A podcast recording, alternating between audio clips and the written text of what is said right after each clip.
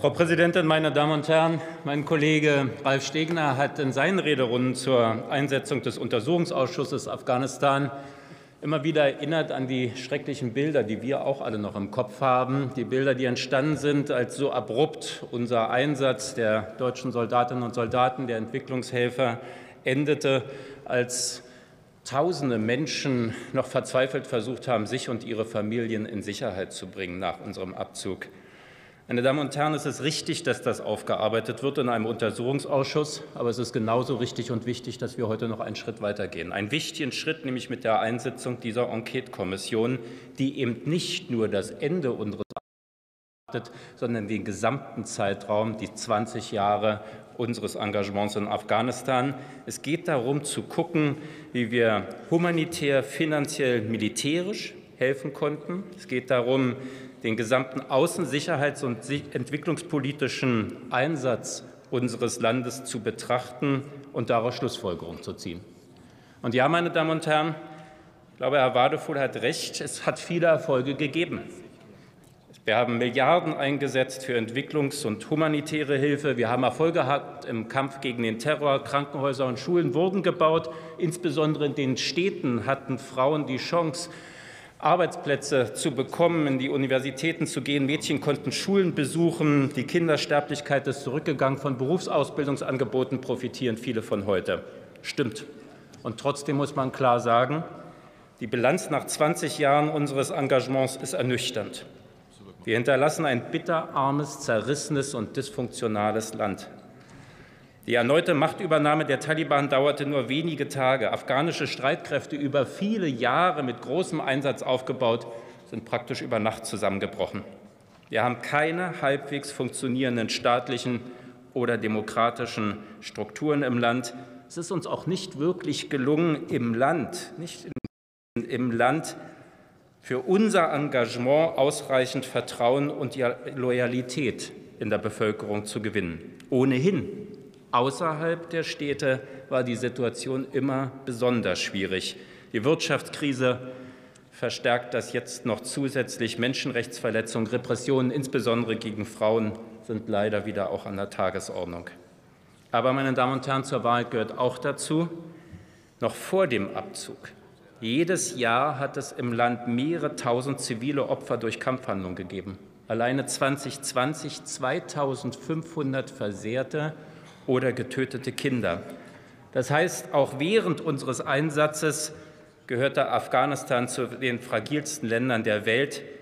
Wir haben keine dauerhafte Befriedung hinbekommen.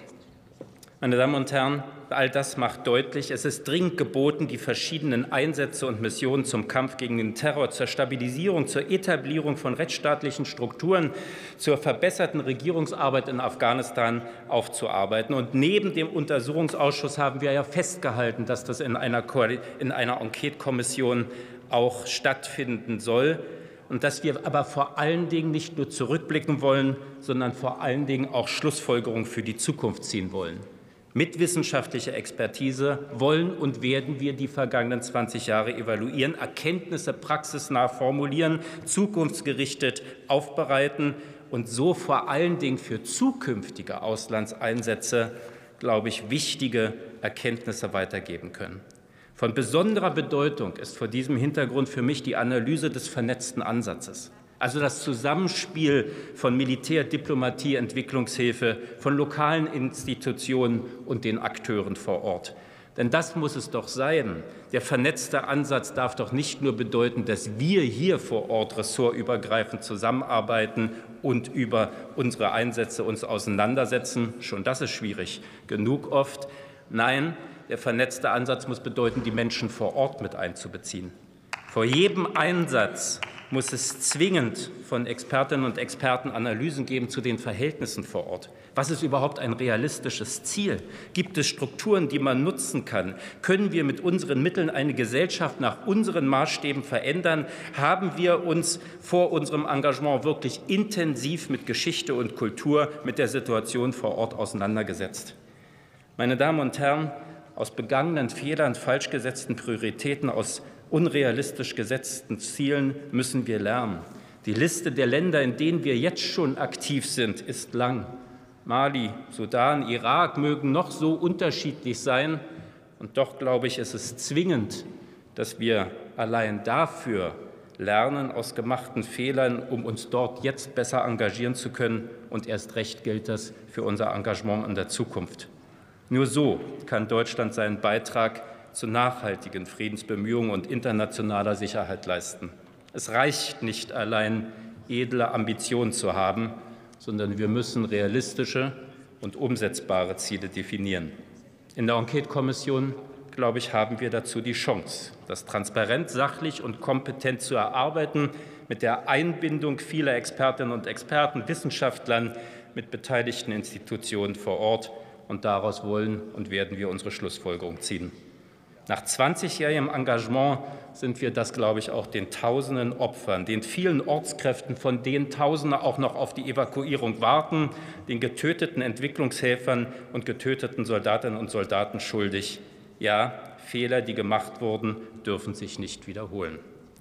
Meine Damen und Herren, abschließend will ich mich bedanken bei den Koalitionsfraktionen, die sich konstruktiv in die Erarbeitung unseres Einsetzungsbeschlusses eingebracht haben, aber auch bei der CDU-CSU, die genauso konstruktiv mitgewirkt hat. Ich glaube, es ist eine gute Grundlage zu spüren, dass Regierung und Opposition hier gemeinsam sich etwas vorgenommen haben, um diesen wichtigen Auftrag zu erfüllen. Dafür ein großes Dankeschön, und ich freue mich auf die Zusammenarbeit.